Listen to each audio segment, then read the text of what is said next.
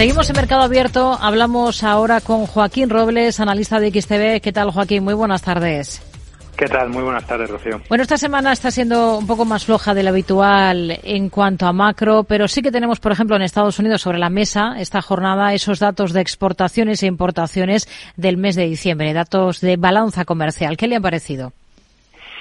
Bueno, hemos podido comprobar cómo el valor de las importaciones ha caído un 3,6%, mientras las exportaciones han aumentado un 1,6% hacia un nuevo máximo histórico.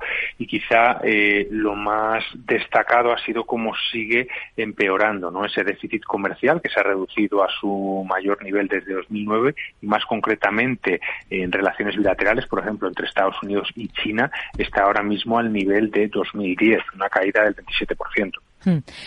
Hoy tenemos declaraciones de la miembro del Comité Ejecutivo del Banco Central Europeo, Isabel Snobel, en eh, Financial Times en una entrevista, ha asegurado que los datos y la relajación de las condiciones financieras desaconsejan una rápida bajada de los tipos de interés. Insiste en que la transmisión de la política monetaria sigue siendo una preocupación, ya que puede ser la, lo más difícil, ¿no? No sé si lo comparte. ¿Bajar tipos rápido podría hacer que estalle de nuevo la inflación, que es el miedo que tiene? Claro, es, es, que es ahora mismo la tesitura que están los bancos centrales. En Estados Unidos al menos tiene dos mandatos, ¿no? La estabilidad en el empleo, que sí que la tienen, y la estabilización de los precios en el torno del 2%. Pero es que aquí en Europa es solo una, es la estabilización de, la estabilización de los precios.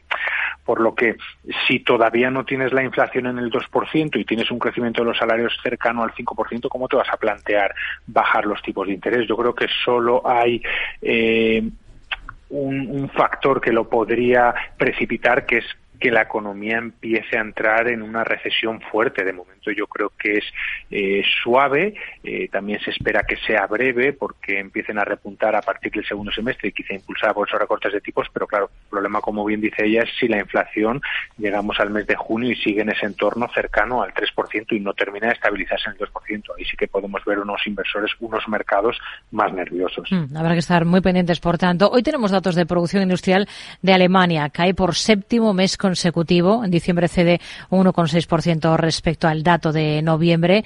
Es una cifra peor de la esperada, ¿no? Sí, mucho peor de la esperada. Se pronosticaba una caída de un menos 0,5. Estamos hablando que ahora mismo no está al nivel más bajo de 2020 y si realmente no tenemos en cuenta la caída de la pandemia, que fue muy abrupta, estaría en mínimos de niveles de 2010. Y ya empieza a ser preocupante la situación en Alemania, que está teniendo muchas dificultades para reactivar su economía y sigue muy condicionada por varios factores, entre los que destaca la débil demanda a nivel global, sobre todo de China, que era uno de sus mayores socios los tipos de interés altos y todavía las consecuencias derivadas de, la crisis energética. Y, algo que empieza a llamar la atención es la declaración incluso de sus propios políticos. Esta semana el ministro de Economía eh, venía a decir que están teniendo muchos problemas para aumentar su capacidad de producción y que están empezando a dejar de ser competitivos en un entorno más global. Hmm. ¿Con qué ojos miran ustedes ahora mismo, en el momento actual, a las divisas de países emergentes? Agentes.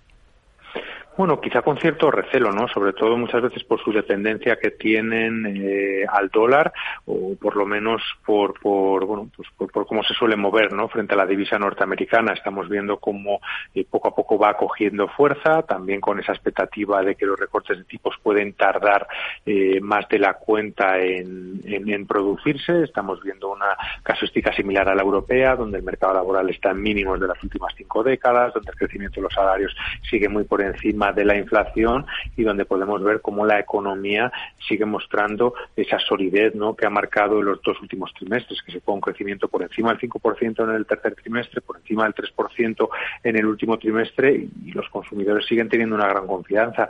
Entonces yo creo que ahora mismo no es momento ¿no? para apostar por este tipo de divisas emergentes y sí quizá cuando empezamos a ver otro nuevo acercamiento a lo que puede ser el inicio de los recortes de tipos, empezar a, ver si tienen un mayor potencial. Hmm.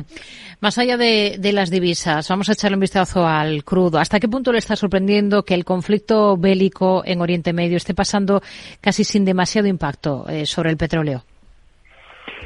Bueno, aquí hay varios factores. Es verdad que mm, este conflicto está muy cerca de grandes productores, pero no está afectando de lleno a ninguno de ellos, ¿no? Entonces, en este sentido, eh, la producción sigue más o menos estable y además la OPEP, que muchos de los eh, países que la componen están en Oriente Medio, bueno, pues está ahora mismo llevando a cabo una política de recortes. Yo creo que aquí hay dos factores clave que explican por qué los precios del petróleo están tan bajos y se mantienen tan bajos y es en primer lugar las perspectivas de crecimiento económico, que son pobres, además China no está ayudando con esa débil recuperación, por lo tanto las perspectivas de demanda eh, siguen a la baja y luego el aumento de producción silencioso de eh, los países que no componen la OPEP, liderados por Estados Unidos, ¿no? que está alcanzando récord histórico, lo que está permitiendo también poder tener un mayor poder de exportación. Nos quedamos entonces con ello. Joaquín Robles, analista de XTV. Gracias. Muy buenas tardes. Igualmente, muchas gracias.